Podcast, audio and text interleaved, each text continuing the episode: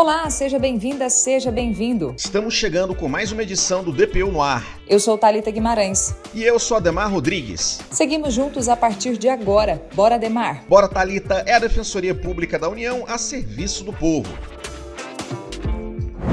DPU no ar de hoje começa com uma pergunta. Você sabe qual o caminho que um medicamento percorre até ser disponibilizado pelo SUS? Os sistemas de saúde dos países trabalham na aprovação de novos tratamentos e medicamentos que são disponibilizados pela indústria farmacêutica. E com o SUS não é diferente. Durante todo o ano, profissionais de diversas áreas atuam junto à Comissão Nacional de Incorporação de Tecnologias e assessoram o Ministério da Saúde para adicionar, remover ou alterar tecnologias tecnologias de saúde do sistema. E claro, o objetivo final é buscar agilidade na incorporação de medicamentos e tratamentos que salvam a vida da população brasileira. Sobre esse assunto, a gente vai conversar agora com a repórter Ana Rita Monteiro. Qual o período que o medicamento leva para ser aprovado? Seja bem-vinda!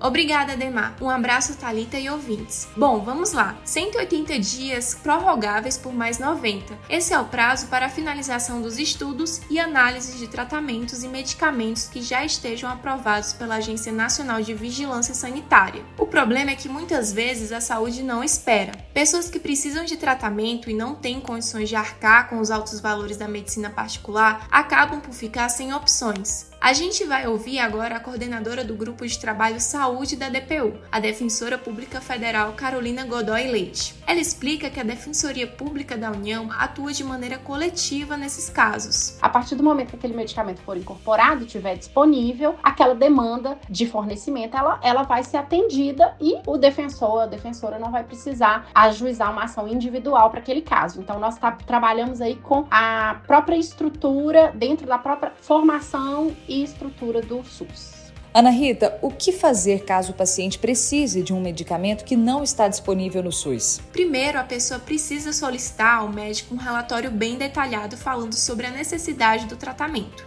E aí é importante incluir várias especificações. É importante deixar claro se há medicamento substituto e o que vai acontecer se o paciente ficar sem a medicação. Outra coisa, é necessário explicar o que é a doença e a evolução dela, ou seja, quanto mais detalhes, melhor.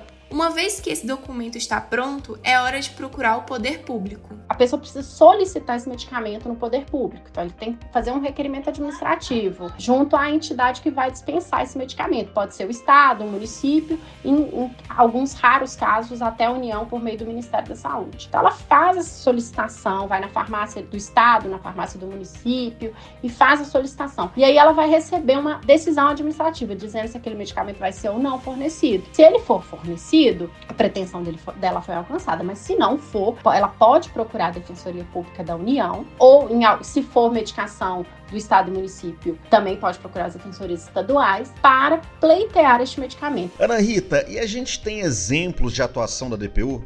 Temos sim, Ademar. A DPU, por meio do Grupo de Trabalho Saúde, está sempre em interlocução com a sociedade civil para a aprovação de medicamentos junto à Anvisa e à Conitec. É o caso do tratamento Tricafta, que começou a ser recomendado por vários médicos para o tratamento da fibrose cística para pacientes em estado grave ou situação avançada da doença. No início desse ano, em uma ação em Pernambuco, a Justiça Federal acolheu o pedido da DPU para disponibilizar um medicamento para uma criança. O caso trouxe esperança a inúmeros pacientes que sofrem com a doença. O Tricafta passou pela Conitec neste ano, chegando em junho até a fase de consulta pública, obtendo 205 contribuições. Essa fase é essencial pela importância da sociedade civil na construção da política pública de saúde. Por hoje é isso, pessoal. Um abraço e até a próxima. Valeu, Ana Rita. Obrigada pelas suas informações.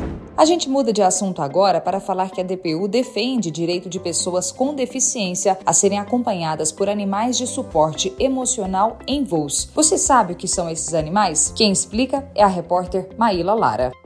A Defensoria Pública da União publicou uma nota técnica para se manifestar a favor da concessão do direito ao transporte das pessoas com deficiência acompanhadas de animal de suporte emocional. Esses voos incluem viagens nacionais e internacionais. Os chamados animais de assistência ou de suporte emocional acompanham pessoas com sofrimentos psíquicos, com ou sem deficiência, como por exemplo ansiedade, depressão e estresse pós-traumático. Eles contribuem também com o suporte emocional de pessoas com transtorno do espectro autista. Alguns desses animais são cães de alerta, fundamentais no reconhecimento de crises de epilepsia, hipoglicemia ou ansiedade, além dos cães de serviço, que são treinados para buscar objetos, abrir portas e outras eventuais necessidades das pessoas com deficiência. A presença desses animais de assistência emocional para as pessoas que deles necessitam é fundamental para o apoio psicológico e psiquiátrico, conferindo segurança, evitando possíveis crises e agravamento do estado de saúde. Tem mais informações para você lá no nosso site. Essa foi mais uma edição do DPU no Ar, uma produção da Assessoria de Comunicação Social da DPU. Obrigada pela sua companhia e até a próxima.